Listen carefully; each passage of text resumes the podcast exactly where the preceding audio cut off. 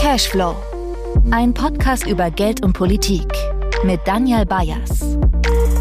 Herzlich willkommen bei Cashflow, dem Podcast über Geld und Politik.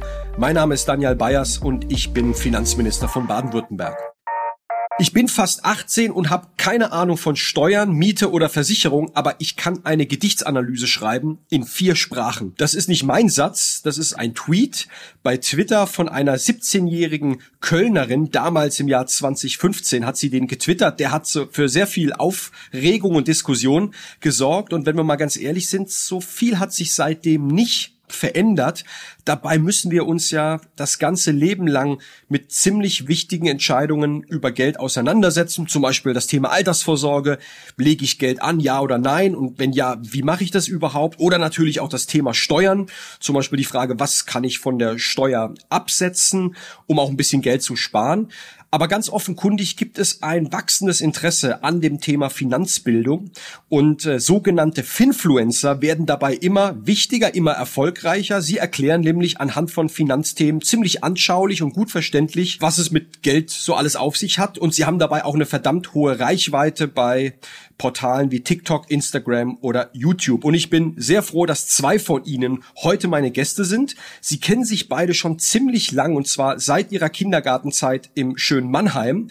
Sie haben sich äh, im Studium dann wieder getroffen. Sie wollten eigentlich mal Ingenieure werden und haben aber stattdessen Teaching Finance gegründet. Teaching Finance gehört zu den größten Finanzkanälen auf Social Media und in den vergangenen Jahren haben sie eine extrem große Reichweite auf den unterschiedlichen sozialen Netzwerken aufgebaut. Herzlich willkommen Kamia Baba und Maurice Imprame. Dankeschön. Vielen, vielen Dank. Wir fangen mal an mit dem Tweet zu der fehlenden Finanzbildung, äh, den ich gerade vorgelesen habe. Der trifft aus meiner Sicht ziemlich ins Schwarze. Meine Frage ist, wie haben Sie das denn erlebt? Wann wurde bei Ihnen das Interesse für das Thema Finanzen äh, geweckt und wann seid ihr das erste Mal mit dem Thema Finanzbildung in Berührung gekommen? Wie war das damals? Also das Interesse für das Thema Finanzen oder besser gesagt in unserem Fall für das Thema Wohlstand war schon sehr, sehr früh da.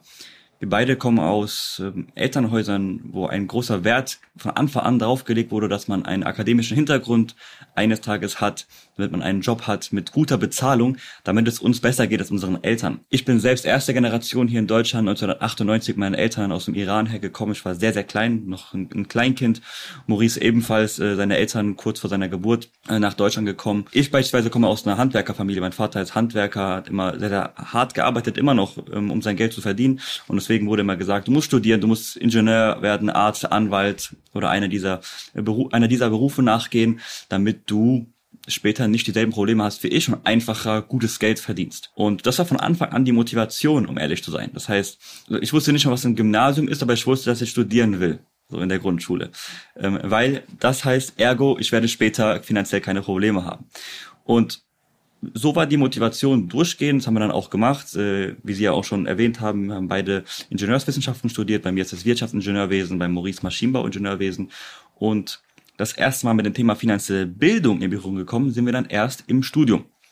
Denn im Studium haben wir dann realisiert, durch Praktika, durch Werkstudentenjobs, indem wir mit anderen Ingenieuren, die ein gutes Gehalt äh, verdienen, im selben Raum waren tagtäglich, dass damit das Thema finanzielle Probleme noch lange nicht äh, gelöst ist. Es geht vielmehr darum, wie man mit dem Geld umgeht, das man verdient und nicht darum, wie viel Geld man verdient. Das heißt, wenn du sehr, sehr viel Geld verdienst, aber alles am Ende des Monats ausgibst oder dich noch mehr verschuldest als eine Person, die weniger verdient, äh, dann geht's dir nicht besser. Das hat dazu geführt, dass wir zwangsweise uns dann damit beschäftigt haben, okay, mit diesem Glaubenssatz bin ich groß geworden, das hier ist aber der Outcome, die Arbeitskollegen, mit denen ich schufte, die teilweise das Doppelte netto verdienen, wie unsere Eltern, die beschweren sich immer noch über steigende Preise, über Schulden, über zu geringe Rente, über all diese Themen. Was ist da schiefgelaufen? Wir haben uns dann zwangsweise mit dem Thema Geld beschäftigt. Okay, wenn du im Thema Sport, in der Sportart gut werden willst, musst du dich mit der Sportart beschäftigen. Und wenn man mit dem Thema Geld gut werden möchte, muss man sich also auch mit dem Thema Geld beschäftigen und nicht denken, ja, ich verdiene einfach gut und dann hat sich das äh, auch geklärt. Als wir angefangen haben, das war in einer der ersten Semester unseres Studiums, da waren wir relativ jung, 18, 19, uns das erste Mal halt beschäftigt und relativ schnell auch umgesetzt. Das heißt, äh, wir haben gemerkt, okay, man muss sich beschäftigen mit dem Thema Money Management, mit dem Thema Aktien, Investitionen. Ne? Die gesetzliche Rente wird für unsere Generation nicht reichen. Und so haben wir auch die ersten Fehler gemacht. Das heißt, wir haben äh, vor allem durch die Praxis gelernt, in irgendwelche Penny Stocks investiert, in irgendwelche Krypto-Coins investiert, Kurse gekauft, die einem schnellen Reichtum versprochen haben und so eben durch unseriöse Angebote auch teilweise am Markt auf die harte Tour gelernt. Ne? Sehr, sehr viele Bücher gelesen. Denn damals gab es eben noch nicht so Kanäle, wie wir heute, wie wir es heute betreiben, es einmal in einer einfachen Sprache erklären und vor allem einem die Spreu vom Weizen trennen. Das heißt, man sieht, okay, was ist seriöser Vermögensaufbau und was ist Scam, ja, schnell reich werden. Ich fasse das mal zusammen. Ähm, ich fand zwei Aspekte äh, unheimlich interessant. Äh, das erste ist, Sie sagten, es geht gar nicht so sehr um das Thema Finanzbildung, sondern das Thema Wohlstand. Und dann haben sie auch ein bisschen aus der Biografie heraus erklärt, also Wohlstand nicht im Sinne von einfach nur, ich will ein schickes Auto äh, fahren und drei Urlaube im Jahr machen, sondern Wohlstand auch im Sinne einer Aufstiegsgeschichte, ja, ähm, was ja für viele Menschen gerade aus Arbeitermilieus, aus Migrantenmilieus ja auch durchaus nach wie vor auch ein wichtiges Thema ist, wo wir auch über uns in der Politik, Stichwort Bildung, Bildungspolitik, glaube ich, eine große wichtige Aufgabe äh, haben, gerade in einem ähm, auch Industrieland wie wie Baden-Württemberg Baden-Württemberg haben wir natürlich ein eigenes Interesse.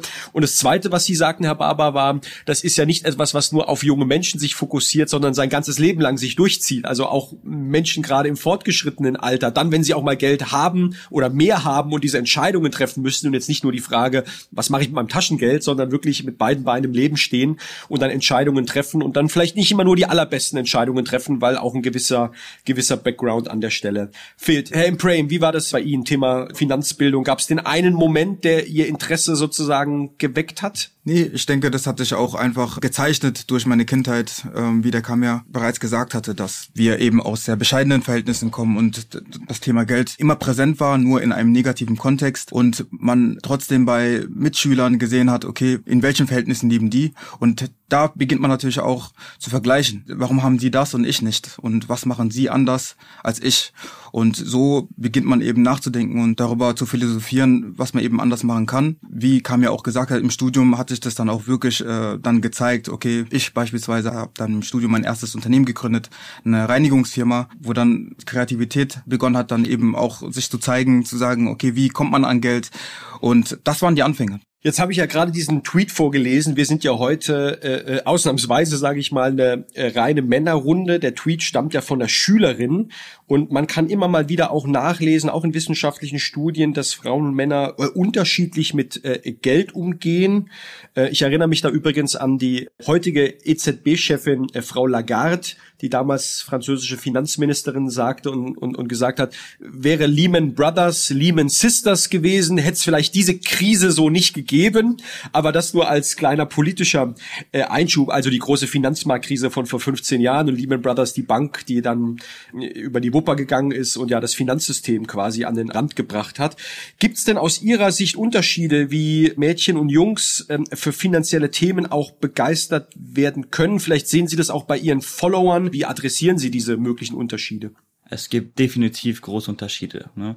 Also die Vermittlung von Finanzbildung erfolgt ja in Deutschland in der Regel vor allem in der Familie und im Elternhaus. Das heißt, der Einfluss des Elternhauses auf die finanzielle Bildung von Kindern und Jugendlichen ist extrem groß. Und jede Familie hat eben gewisse Wertvorstellungen und Erfahrungen mit dem Thema Finanzen. Und diese gibt sie dann weiter. Deswegen hängt das Level an finanzieller Bildung stark mit diesem sozioökonomischen Hintergrund der ist stark damit verknüpft. Und es hat sowohl was damit zu tun, aus welchen Familien man kommt, als auch innerhalb der Familie, was weitergegeben wird an die Jungs und an die Mädchen. Das merkt man immer wieder. Ja, also sehr, sehr häufig in Gesprächen. Ich meine, bei uns ist es so, wir haben 1,3 Millionen Follower und knapp 30 Prozent sind leider nur weiblich. Und da ist dann die Frage, okay, interessieren sich weniger Frauen dafür? Ich denke nicht, denn das Thema Finanzen beschäftigt jeden einzelnen von uns, jede einzelne Person, egal ob männlich oder weiblich, egal ob jung oder alt, tagtäglich. Ja? Man ist tagtäglich damit konfrontiert, ob man möchte oder ob man nicht möchte. Zum einen ist das große Thema, wie man das bewältigen kann, indem man die Themen, die auch Frauen vor allem ansprechen, aktiv anspricht. Das heißt, man, man schaut sich Videos von uns an, wir sprechen eine vor allem jüngere Zielgruppe an. Das Durchschnittsalter unserer Zielgruppe ist tatsächlich, äh, der Durchschnitt ist genauso alt wie wir, 25.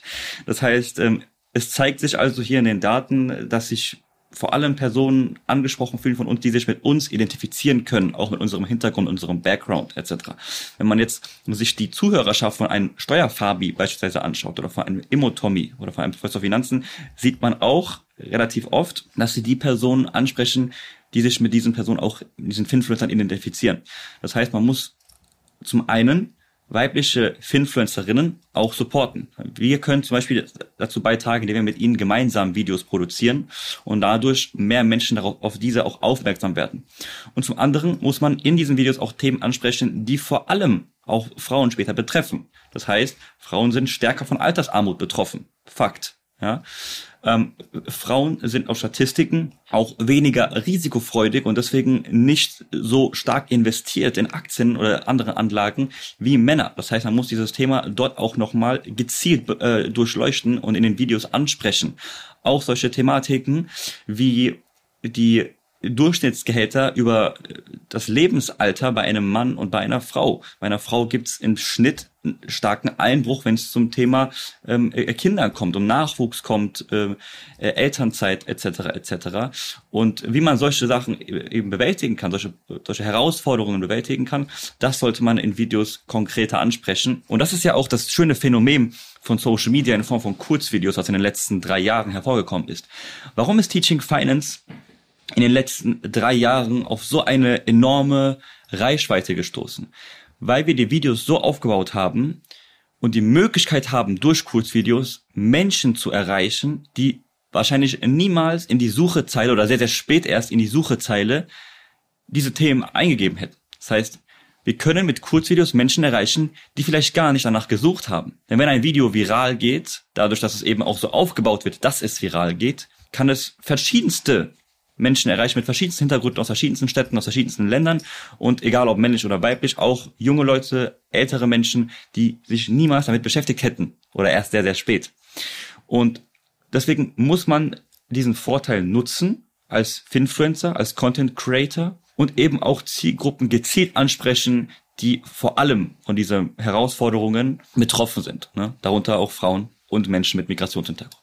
Also die fin weibliche Finfluencer gibt es auf jeden Fall. Danke nochmal für die für die Erläuterung. Bei mir hat es gerade auch nochmal Klick gemacht. Ich war vor einigen äh, Monaten bei uns auf der Messe Invest in Stuttgart, die größte äh, Anlegermesse äh, im Retail-Bereich, äh, den wir in Deutschland haben. Äh, war da auch auf äh, einem Panel und habe ein bisschen mit Schülerinnen und Schülern auch diskutiert. Fand ich auch super, dass die da in dem Programm integriert wurden. Und da war auch eine Finfluencerin, Frau Osada, Lisa Osada, heißt glaube ich Aktiengram, heißt ihr Kanal und und auch äh, eine, die das sehr äh, sympathisch und auch sehr, sehr, sehr, sehr einfach und auch sehr lebensnah gemacht hat, weil sie da sehr klar ist. Also die, die, die hat dann erzählt über einzelne Eurobeträge, die an Dividenden ausgeschüttet werden. Auch das hilft ja zu der Identifikation von jungen Menschen, die jetzt ja nicht äh, Tausende von Euros vielleicht auf der hohen Kante haben, dass sie investieren, sondern das hat sie sehr lebensnah gemacht und hatte da auch auf der Invest eine, eine, eine Gelegenheit, so ein bisschen von ihrer Arbeit zu berichten. Sie haben gerade auch einen anderen Namen genannt, den Steuerfabi. Auch den hatte ich mal hier in dem äh, Podcast, um über das eine oder andere steuerpolitische ähm, äh, Thema äh, äh, zu sprechen. Auch heute geht's wieder um das Thema Finanzbildung das liegt mir auch persönlich einfach sehr am Herzen, übrigens auch uns als Ministerium, denn es liegt ja auch in unserem eigenen Interesse, dass sich Menschen für Steuer- und für Finanzthemen auf Makroebene, aber eben auch im sehr konkreten Alltagsbezug äh, außer, auseinandersetzen. Auch wir haben natürlich sehr viel regulatorische Themen, mit denen wir uns politisch auseinandersetzen, die dann am Ende Sie vielleicht auch Ihren äh, Followern irgendwie ein Stück weit erklären müssen, wenn mal wieder eine, eine Reform oder sowas äh, auch äh, äh, ansteht. Ähm, kommen wir vielleicht gleich nochmal drauf, drauf zu sprechen, aber ich will vorneweg nochmal die Frage stellen und auch ein bisschen meiner persönlichen Erfahrung berichten, nämlich, dass Finanzthemen erst einmal als sehr langweilig, als trocken, als spröde wahrgenommen werden. Weil natürlich gibt es sehr emotionale Produkte, alles irgendwie was fährt und was Reifen hat, egal ob es Fahrräder sind oder äh, jetzt äh, Autos, Urlaube, äh, Handyverträge, solche Sachen sind natürlich irgendwie auch emotionale Produkte, aber sich mit irgendwie Altersvorsorgeprodukten auseinanderzusetzen, das ist natürlich erstmal trocken. Wie, was ist was ist Ihre Erfahrung? Teilen Sie das und und wie bricht man da auch ein Stück weit das Eis, ja, um zu sagen, das mag auf den ersten Blick trocken sein, aber wenn man genauer hinschaut, es kann zweitens spannend sein, aber drittens viel wichtiger, es ist verdammt wichtig, was da passiert. Wie, wie gehen Sie mit dem, mit dem Thema um? Begegnet Ihnen das Vorurteil auch immer wieder im, im Alltag? ich würde das überhaupt nicht so teilen. Also ich, ich, ich würde mal fragen, oder jeder kennt das ja auch vielleicht aus der Schule. Jeder kannte diesen einen Lehrer, dem man gerne zugehört hat, und dann gab es diesen Lehrer, der das überhaupt nicht erklären konnte und beide hatten irgendwie denselben Bildungsgrad, aber die Art und Weise, wie das Ganze transportiert worden ist, das war halt einfach eine andere. Und genauso ist es auch, oder genauso verhält sich das auf Social Media, egal um welches Thema es sich handelt.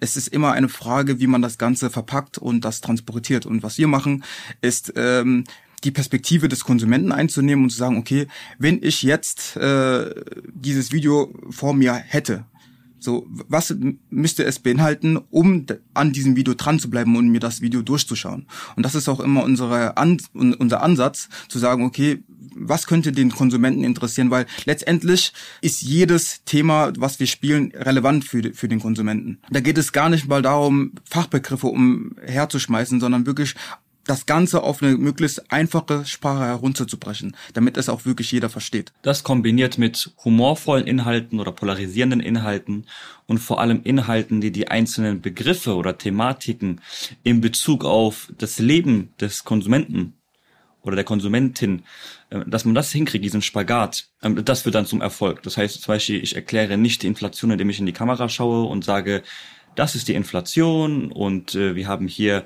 äh, das äh, hedonische Modell, mit dem das Ganze berechnet wird, sondern nein, ich nehme die Zuschauer oder Zuschauerinnen mit, wie ich einkaufen gehe und am nächsten Tag wieder einkaufen gehe und plötzlich alles teurer ist und erkläre das dann durch greifbare Beispiele. Das war jetzt ein sehr, sehr einfaches Beispiel, aber so kann man das auf alles runterbrechen. Sei es Aktien, sei es äh, Versicherungen, sei es das Thema Steuern, wie es der Steuerfarbiger gemeistert hat. Also alles, was man eben braucht, alle Herausforderungen ähm, während des Erwachsenwerdens, gerade bei jüngeren Leuten, kann man sehr, sehr einfach erklären. Man muss die Leute nur mitnehmen in eine Situation, in die sie sich selbst sehen oder in Zukunft sehen könnten. Also Identifikation und wir in der Politik sagen so gerne, es ist, es ist eine Floskel, aber sie ist halt auch irgendwie wahr, die Leute dort abholen, wo sie sind. Äh, ich merke das übrigens auch für Finanz, für Steuerpolitik. Das ist jetzt nicht das, was Menschen tagtäglich umtreibt, denn auch wir müssen uns überlegen, übrigens auch mit so einem Format wie diesem Podcast hier, ähm, äh, wie man Menschen auch gewisse Themen zugänglich macht. Aber ich will, ich will zum Thema Finanzbildung nochmal zurückkommen und eigentlich auch zu einem Kern, nämlich der Frage, Warum sollte man sich damit eigentlich äh, auch beschäftigen? Und ich bin da auch persönlich Überzeugungstäter und aus meiner Sicht gibt es erstmal zwei Dimensionen. Es gibt die erste Dimension, da geht es schlichtweg um die sehr konkrete Frage, was passiert mit meinem eigenen Geld, was kann ich damit anfangen und was sollte ich damit vielleicht anfangen und vielleicht auch wovon die Hände lassen, weil es geht ja ein Stück weit hier auch um Unabhängigkeit. Denn je mehr selbst ich über Geld und über Finanzen weiß, desto unabhängiger bin ich, kann souveräner Entscheidungen treffen und äh, bin auch ein bisschen Herr sozusagen meiner eigenen äh, Belange an der Stelle. Also ich glaube, es hat auch was von Emanzipation und Souveränität mit ähm, damit zu tun. Es gibt aber noch eine politische Ebene. Das ist die zweite Ebene, die will ich auch noch mal beleuchten. Ähm, natürlich ist es für uns in der Politik auch ein Stück weit hilfreicher, wenn wir Menschen frühzeitig damit befähigen, gute Entscheidungen zu treffen, äh, sich mit dem Megathema, Herr Barber, Sie hatten es angesprochen, in welche Probleme wir in der, in, in der angesichts der Demografie auch in unser sozialen Sicherungssystem hineinlaufen werden, dass man sich frühzeitig mit äh, Altersvorsorge und dergleichen auch äh, beschäftigt, ähm, weil es für jeden Einzelnen gut ist, weil es aber natürlich auch die Politik ein Stück weit entlastet, denn wir sind ja darauf angewiesen, dass auch Menschen sozusagen selbstständig ähm, gute Entscheidungen im Laufe ihres Lebens äh, treffen, weil die Politik wird nicht alles korrigieren können. Das wird uns ja auch überfordern, alleine schon schon finanziell. Ich will auch noch mal betonen, wir haben ja bei uns in Baden-Württemberg auch ein äh, Schulfach Wirtschaft. Da geht es auch um ökonomische Bildung. Ist übrigens in der aktuellen Studie auch nochmal aufgearbeitet worden. Das Nebenfach schlechthin, also sehr beliebt und wir sind da auch gut positioniert. Jetzt kommt das Aber. Äh, es geht sehr viel um volkswirtschaftliche Themen, weniger um betriebswirtschaftliche Themen und vor allem auch nicht um das Thema Finanzbildung, finanzielle Bildung. Also da ist, glaube ich, noch noch ähm, äh, Luft nach oben. Nichtsdestotrotz, also es gibt dieses Schulfach, das unterscheidet uns zum zum einen auch von von vielen anderen Bundesländern, aber eben dieses Thema Finanzbildung. Deswegen hat das ja auch die Bundesregierung, der Bundesfinanzminister jetzt auch nochmal politisch gesetzt. Das finde ich gut und richtig. Ähm, damit müssen wir uns, glaube ich, noch auch politisch stärker auseinandersetzen. Denn ich habe noch mal geschaut, auch in Vorbereitung auf heute. Es gibt eine Umfrage im Auftrag des Bankenverbandes. Herr Bar aber Sie hatten das Thema Inflation gerade angesprochen. Da werden 16 bis 24-Jährige gefragt und die Hälfte, also in einer repräsentativen Studie, wissen nicht, was Inflation bedeutet und 30 Prozent können nicht erklären mit eigenen Worten, was eigentlich eine Aktie ist. Wundert Sie das? Äh, ist das überraschend? Wie, wie erklären Sie sich das? Nein, nein, äh, das, das wundert mich nicht. Ähm, ich gehe auf die einzelnen Punkte gerne ein, ich sie extrem wichtig finde. Ne?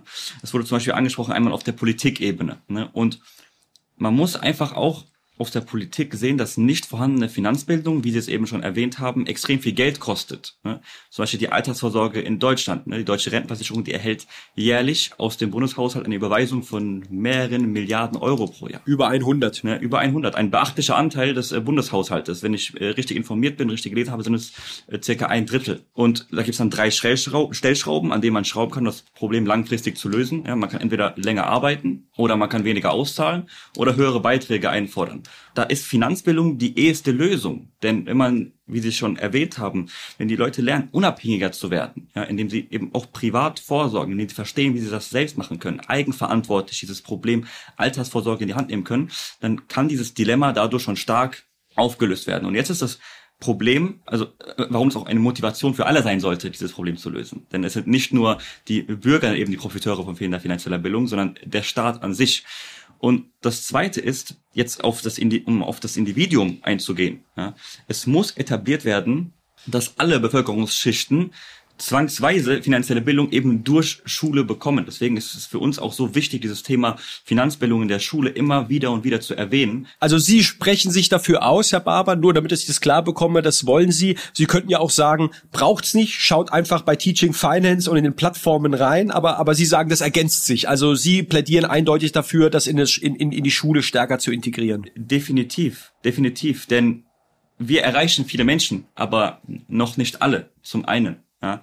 Und wir erreichen auch viele Menschen, wenn es schon sehr, sehr spät ist. Ne? Durch die ersten Berührungspunkte in der Schule.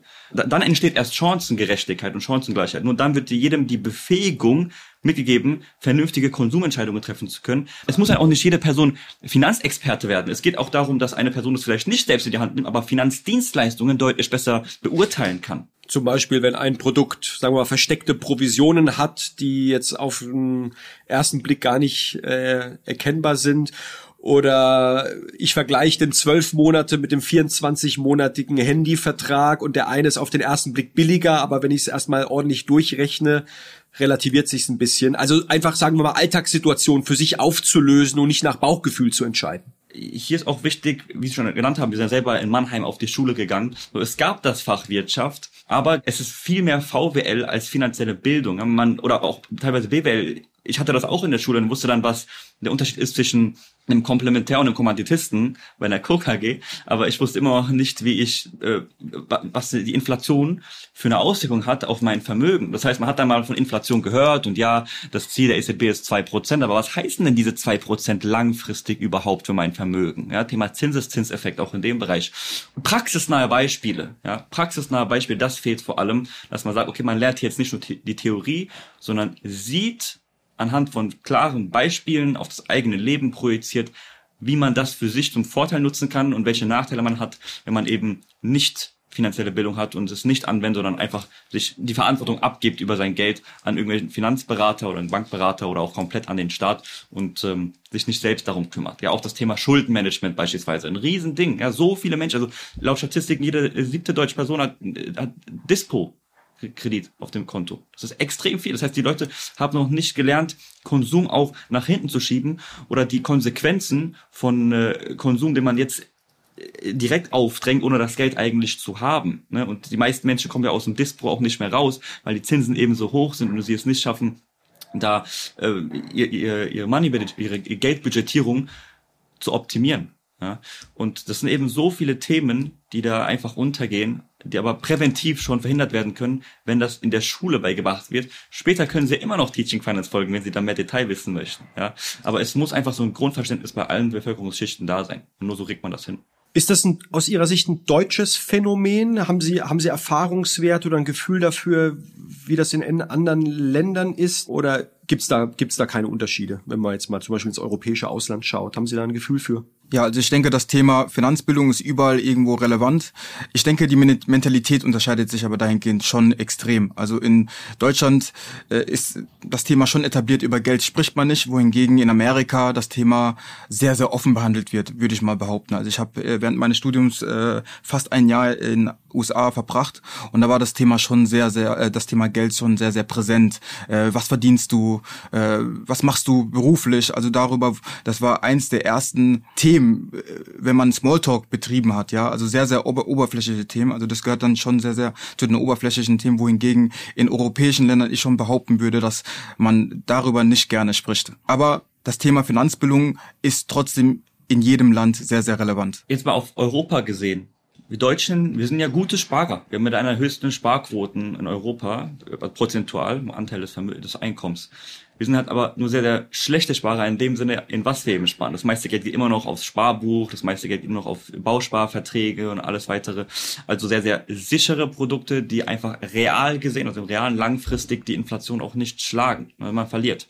Da hinken wir Deutschen hinterher, dass wir gut mit Geld im Schnitt umgehen, dass wir viel wegsparen, aber katastrophal sind in dem Sinne, wie wir es wegsparen. Das heißt, die Aktionärsquote ist sehr gering und die meisten sind sehr, sehr sicherheitsbedacht, aber verstehen noch nicht durch fehlende finanzielle Bildung, dass es teilweise langfristig unsicherer ist, sicher anzulegen. Und da sind zum Beispiel unsere europäischen Nachbarn im Norden, äh, in, in Skandinavien, Norwegen, Schweden, aber auch in den Niederlanden, da sind wir schon weiter. Da ist die Aktionärsquote generell höher. Auch der Staat investiert ja äh, in eine Aktienrente. Ähm, hier in Deutschland wird dieses Projekt ja auch angedacht und äh, soll jetzt äh, mit dem Generationenkapital auch angegangen werden. Da waren wir ja auch vor einem Monat beim äh, Bundesfinanzminister Christian Lindner. Äh, da wurde auch darüber äh, gesprochen. Es ist ein Schritt in die richtige Richtung, aber es ist noch zu gering. Und vor allem allem ist es mir dahingegen ähm, mit Maurice auch noch etwas unsicher, denn jetzt unser jetziger Bundesfinanzminister möchte das vorantreiben. Wer versichert, dass der nächste Finanzminister oder der übernächste nicht wieder etwas konservativer eingestellt ist und sagt, okay, ich äh, möchte dieses Projekt jetzt nicht mehr weiterführen. Das war ein schönes Beispiel. Wir waren im März auch ähm, mit äh, vielen Vertretern für finanzielle Bildung, das heißt mit ähm, äh, dem Bundesfinanzminister, mit der äh, unserer Bildungsministerin Frau Stark-Batzinger, mit ähm, dem Chef der Bundesbank, Chef der BaFin und vielen weiteren Vertretern auf der Bühne. Und da war auch, wurde auch ein Beispiel äh, reingebracht, dass in NRW, in Nordrhein-Westfalen, auch das Fach Wirtschaft eingeführt wurde und ähm, in der nächsten Legislaturperiode wurde es wieder abgeschaffen, weil eben äh, die nächsten Vertreter, Bildungsminister in Nordrhein-Westfalen es dann als doch keine gute Idee mehr angesehen haben. Das ist immer das Problem, das ich habe. Es äh, kann sein, dass in der nächsten Legislaturperiode eben neue Politiker kommen, die das wieder anders sehen, die da eben nicht so langfristig denken oder selbst fehlende äh, ökonomische Bildung haben, dass sie dieses Problem einfach nicht sehen und dadurch das ganze Projekt wieder fallen gelassen wird. Also da gibt's natürlich zwei Seiten. Wir müssen schon schauen, dass wir in der Politik, wenn wir Sachen anstoßen, dass sie nachhaltig organisiert werden und dass wir nicht alle vier Jahre, äh, wenn die Karten neu gemischt werden, wieder Dinge abgebrochen in Frage gestellt werden. Es ist natürlich aber auch Wesenszug der Demokratie, dass Mehrheiten neu bestimmt werden und neue Menschen, die in politischer Verantwortung sind, auch neue Schwerpunkte legen wollen. Ich würde Ihnen aber dahin recht geben beim Thema Rente und Altersvorsorge sprechen wir über Generationen, ist ja generationenübergreifend. Also was, wenn nicht das Thema nachhaltig angehen? Und übrigens, das will ich auch nochmal sagen, Herr Barber, Sie haben völlig zu Recht ähm, die Herausforderung, auch die Stellschrauben in der gesetzlichen Rentenversicherung skizziert. Es ist keine einfache Debatte. Auch ich habe mich gar nicht vor allzu langer Zeit nochmal kritisch mit der Rente mit 63, wo wir gut ausgebildete Fachkräfte meines Erachtens viel zu früh und auch unter dem Gesichtspunkt Gesichtspunkt der Generationengerechtigkeit nicht fair aus dem Arbeitsmarkt entlassen und in die Rente schicken. Äh, kriegt man nicht nur Fanpost, um das mal ähm, äh, freundlich äh, zu sagen, das Thema ist emotional, gerade in der Bundesrepublik Deutschland. Ähm, wobei diejenigen, die es betrifft, das sind ja eher unsere Generation, jetzt bin ich ein paar Jahre älter als Sie, aber zumindest die, die noch ähm, ein paar Jahre auch vor sich haben. Und ich glaube, da, da gehören natürlich gute politische Weichenstellung einerseits und finanzielle Bildung andererseits zu, zusammen. Das eine ersetzt nicht das andere. Das ist mir nochmal ganz wichtig, das zu betonen. Und ich glaube schon, dass das Thema Generationenkapital ein wichtiges Anliegen auch dieser Bundesregierung ist. Auch ich persönlich äh, stehe da dahinter. Ähm, es zeigt auch noch mal ein bisschen zu sagen, es gibt unterschiedliche Säulen. Wir haben die gesetzliche Rentenversicherung und das ist weiterhin der Fels in der Brandung und die darf auch nicht in Frage gestellt werden. Und trotzdem auch um unsere Aktienkultur, die nicht sonderlich gut ausgeprägt ist, Sie haben es gesagt, weiter zu ja, befruchten und auch zu kultivieren, auch ähm, dass der Staat zeigt, auch wir wollen guter Investor sein und langfristig ein erfolgreicher Investor sein und das Geld, ich sage jetzt mal flapsig, nicht nur auf dem Sparbuch rumliegen haben. Auch das ist, glaube ich, eine legitime und auch eine richtige Forderung. Und gleichzeitig brauchen wir natürlich auch viele Bürgerinnen und Bürger, die mitziehen und auch selbst sozusagen stärker sich mit den Themen auseinandersetzen, um zum Beispiel für das Thema Altersvorsorge sich auch zu, zu wappnen und zu rüsten, weil ich glaube, gerade aufgrund der Demografie wird das Thema einfach nochmal viel kontroverser diskutiert werden, jetzt wo die Babyboomer in Rente gehen und äh, die, das Verhältnis zwischen Leuten, die arbeiten und einzahlen in die Rentenversicherung und die, die in Rente sind und es ausgezahlt bekommen, sich nochmal massiv verschieben wird. Ähm, und deswegen, glaube ich, brauchen wir beides gute, nachhaltige Politik einerseits und andererseits auch, äh, dass sich Menschen mit den Themen, die Sie skizziert haben, auseinandersetzen. Und ich habe von Ihnen jetzt nochmal das leidenschaftliche Plädoyer für mehr Finanzbildung auch in den Schulen. Das habe ich ganz stark hier auch nochmal notiert und, und, und mitgenommen. Ich glaube, das ist durchaus was, mit dem wir uns im politischen Raum auch nochmal stärker auseinandersetzen wollen. Was ich auch als Riesenherausforderung sehe, dahingehend, dass äh, wir Finanzbildung ja auch flächendeckend vorantreiben wollen, ist ja, dass Bildung Ländersache ist. Das heißt, wir sprechen jetzt hier im Raum Baden-Württemberg ganz viel darüber, aber ähm, es kann ja nicht sein, dass die Finanzbildung davon abhängt, wo man aufgewachsen ist. Was sehen Sie da für Lösungsansätze, um das wirklich flächendeckend voranzutreiben? Also zunächst einmal, ähm, Sie haben völlig recht, äh, Bildung ist Ländersache. Ich glaube, das ist auch richtig so. Ich bin großer Anhänger des Föderalismus. Wir auf Landesebene müssen uns auf unsere Kernaufgaben konzentrieren. Das ist die Justiz, das ist die innere Sicherheit, das ist die Steuerverwaltung, also mein, mein Bereich und das ist eben der Kultusbereich. Das sind somit die wichtigsten Aufgaben. Natürlich hat jedes der 16 Bundesländer all seine Rechten und Möglichkeiten, sein Bildungssystem so zu entwickeln, wie es das für richtig hält. Aber wir sollten schauen, dass es nicht völlig große Disparitäten gibt, dass äh, der Schüler in Ludwigshafen und die Schülerin in Mannheim völlig unterschiedliche Realitäten äh, ausgesetzt sind in unseren Schulen, nur weil sie auf der unterschiedlichen Flussseite sozusagen groß werden oder äh, in die Schule gehen. Und deswegen finde ich es richtig, dass auch die Bundesregierung das Thema Finanzbildung sozusagen erst einmal zentral pusht und wir schauen, dass wir flächendeckend das Thema ernster nehmen. Ich will aber auch sagen, ganz schnelle Erfolge wird es dahingehend nicht geben, weil wenn man an die Bildungspläne rangeht, das ist ein langer, langer Reformprozess. Da gibt's keine schnellen Ergebnisse. Wir brauchen Lehrkräfte, wir brauchen Lehrerinnen und Lehrer, ähm, die auch ausgebildet werden, diese Fächer überhaupt erst einmal zu unterrichten. Und dann, bis wir die haben, vergehen auch ein paar Jahre. Und deswegen bin ich auch ein großer Freund von pragmatischen Lösungen. Wie können wir zum Beispiel auch Leute wie Sie sind, wie, wie können, wie können wir Sie für Schulen gewinnen, dass Sie zwei Stunden Stunden in der Woche sagen, die investieren wir gerne, um vor Ort in eine Schule zu gehen und vielleicht im Rahmen von einer AG, zumindest mal für diejenigen, die es interessiert, niederschwellige Angebote zu schaffen. Ähm, so und ich glaube, das sind Wege, die wir ausloten sollen. Äh, Nichtsdestotrotz den Kampf aufzugeben, dass wir mittel- bis langfristig diese Themen Finanzbildung, finanzielle Bildung stärker in den Lehrplänen verankern, dass wir Schulfächer Wirtschaft, wie wir sie schon haben, weiterentwickeln. Das muss trotzdem weiterhin unser Anspruch sein an der Stelle. Da bin ich auch ein großer, großer Befürworter. Ich würde gerne mit Ihnen noch ein bisschen drüber sprechen, wie geht eigentlich gute Finanzbildung? Was macht das aus? Wir hatten es schon ein bisschen angerissen, aber ich würde das gerne mit Ihnen nochmal noch mal vertiefen. Habe mir natürlich auch in Vorbereitung zu dem Gespräch hier Ihr Portal Teaching Finance bei Instagram ein bisschen äh, äh angeschaut und mir ein paar Themen angeschaut. Und ich finde wirklich interessant, dass der Erfolg von Ihnen, also von Ihnen jetzt Teaching Finance, aber von Ihnen auch grundsätzlich als, als sogenannte Finfluencer dafür spricht, dass es ja auch gerade bei jungen Menschen Interesse an den Themen gibt, bei dem man auf dem ersten Moment das vielleicht nicht unbedingt äh, vermutet. Und offenbar sind diese Themen ja dann attraktiv, wenn sie entsprechend auch der Zielgruppe, Sie hatten das ja erläutert, auch aufbereitet und vermittelt werden und auch für den jeweiligen Kanal spezifisch auf, aufbereitet werden. Ich finde auch auffällig ist, dass es ein wachsendes Interesse gerade bei jüngeren Menschen vor allem an dem Thema Aktien gibt. Gibt ja all diese möglichen Trading-Apps, Trade Republic und andere.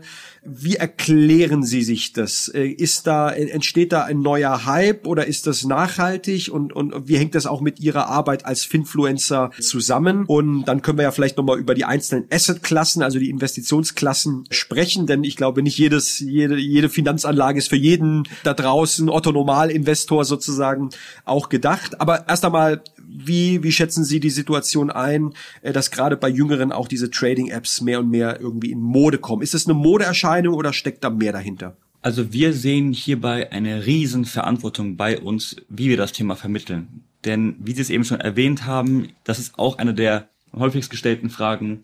Wie kann ich mit Trading anfangen? Wie kann ich schnell reich werden durch Trading? Viele denken eben, wenn sie das erstmal auf uns stoßen, zwei junge, Mitte 20-Jährige, Jungs aus Mannheim, die da Finanzbildung vermitteln, die zeigen einem auch genau das. Oder wie werde ich schnell mit Dropshipping und E-Commerce reich? Das sind die häufigst gestellten Fragen. Dropshipping, was ist das? Das ist äh, also im E-Commerce, im Online-Handel, wie man ohne selbst viel Eigenkapital reinzustecken, ein Business aufbauen kann. Man ist quasi nur Vertriebskanal, man baut eine Webseite und verkauft darüber Produkte von anderen Herstellern, beispielsweise aus China, die meistens sehr günstig sind. Man vermarktet quasi diese Produkte und verkauft diese, hält aber nicht diese selber. Man lagert sie nicht selbst, man, man schickt sie nicht selbst ab zum Kunden. Das heißt, man macht nicht die Logistik, äh, nicht, nicht den Versand. Man ist quasi nur die Vertriebsstelle zwischen Konsumenten, Kunden Kunden und äh, Hersteller.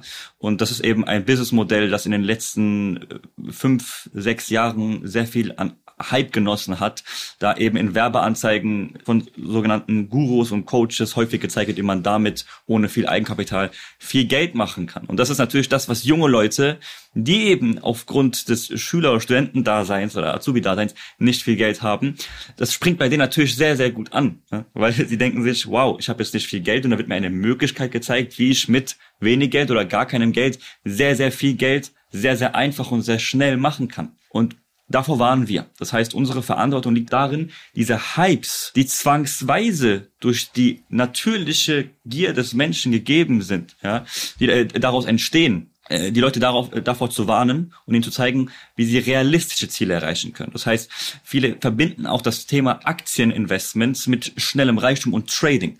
Wir sagen den jungen Leuten, laut Statistiken gibt es nur einen ganz, ganz kleinen Prozentteil der Trader da draußen, die es langfristig erfolgreich machen. Und die es langfristig erfolgreich machen, die werden meistens geheiert von großen Banken als Hedgefondsmanager und sonstiges oder haben einen eigenen Fonds und zeigen nicht anderen Privatpersonen, wie sie traden. Das heißt, die Leute, die das den Leuten äh, verkaufen und zeigen in Kursen, äh, verdienen meistens durch den Verkauf von diesen Kursen ihr Geld und nicht durch das Trading selbst. Und das ist halt ein großes Risiko, vor dem wir die Leute warnen möchten und sagen möchten, hey, das Thema Aktieninvestment etc.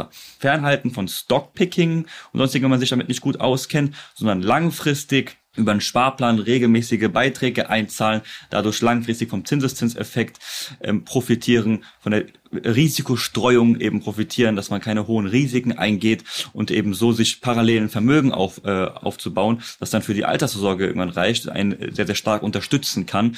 Und damit kann man viel weniger Fehler machen als mit Stockpicking und Daytrading und sonstigem. Und das ist eben unser großer Appell an die jungen Leute da draußen. Also wir zeigen ihnen eben, was realistisch ist und was sie nicht machen sollten. Also sie, sie schaffen auch realistische Erwartungen äh, oder Erwartungsbilder, die die Leute da draußen haben. Genau. Und viele, viele Enttäuschungen, ne? weil sie erwarten sich das von uns. Und dennoch kann man aber sagen, dass durch diese Broker, die jetzt in den letzten Jahren zum Vorschein getreten sind, ähm, auch irgendwo den Zugang geschaffen haben. Ja, also es wurde jetzt dieser dieser Zugang zu Aktien und ETFs wurde jetzt immer mehr demokratisiert, indem äh, beispielsweise die Handhabung viel einfacher geworden ist. Ja? Also so ein Sparplan in ein ETF ist jetzt nur noch ein Klick entfernt, wohingegen vor 10 Jahren oder 15 Jahren das noch so fernab der Realität war für die meisten Bürger und Bürgerinnen. Und das ist, äh, wie ich finde, schon eine positive Entwicklung. Jetzt ist es natürlich so, das ist auch klar, äh, Sie haben es schon angesprochen, Aktien und andere Finanzanlagen bergen natürlich auch Risiken.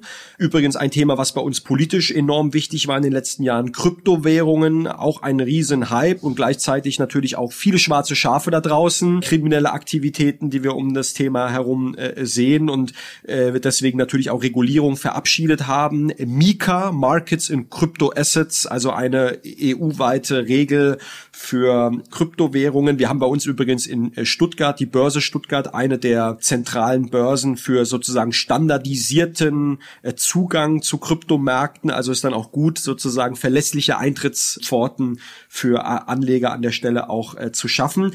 Und deswegen möchte ich mal das Thema auf Finanzbildung im Sinne von Verbraucherschutz ein, ein wenig auf den Grund gehen.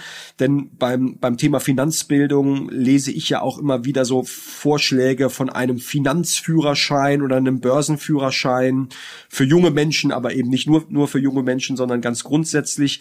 Könnte das aus Ihrer Sicht auch ein sinnvolles Angebot sein, solche Dinge zu, zu, institutionalisieren oder ist das eher Marketing? Weil ich glaube schon, dass ja in einer komplexen Welt mit Tausenden, Hunderttausenden unterschiedlichen Finanzangeboten Leute schnell überfordert sind und sich in diesem Dschungel irgendwie zurechtfinden müssen und natürlich immer Risiken äh, äh versteckt sind ähm, und damit auch souverän umzugehen. Wie, wie würden Sie dieses Thema einschätzen? Es ist extrem individuell, äh, eine extrem individuelle Situation, in der sich jeder Mensch befindet, wenn er sich mit dem Thema Investments auseinandersetzt. Ne? Die eine Person ist viel besser geeignet, ähm, auch aus, aus der Situation, in der sie sich jetzt gerade befindet, beispielsweise in einen ETF-Sparplan zu investieren und die andere Person fühlt sich viel verbundener zum Thema Immobilieninvestments.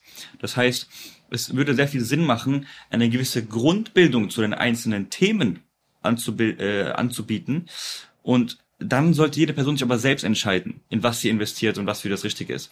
Was wir den Menschen grundsätzlich sagen, dass sie, da, dass sie das Thema Assets mit äh, hohem Risiko, wie beispielsweise Kryptowährungen, oder auch beispielsweise das Thema Einzelaktieninvestments, gerade wenn es ums Thema Small Caps geht, also Penny Stocks und kleinere Unternehmen, die jetzt keine Blue Chip Aktien da draußen sind, also nicht gerade die Apples und Microsofts dieser Welt, sondern ähm, junge Unternehmen oder junge Aktiengesellschaften, die noch ein deutlich höheres Risiko mit sich bringen, dass man diese nur zu einem bestimmten Prozentsatz, einem geringen Prozentsatz ins Portfolio mit einbaut, um da eben nicht zu zocken. Denn wir sagen, es ist ein großer Unterschied zwischen Investition und Spekulation. Und meistens befindet man sich stark in der Spekulation, wenn man sein Risiko nicht streut, sondern alles auf eine Karte setzt oder auf eine Kryptowährung setzt oder auf eine Einzelaktie setzt oder irgendein Hebelzertifikat oder sonst was, was da draußen gibt. Deswegen ist unsere Empfehlung, dass wir sagen, okay, investiert in produktive Assetklassen zu einem Großteil, findet heraus, was eure persönliche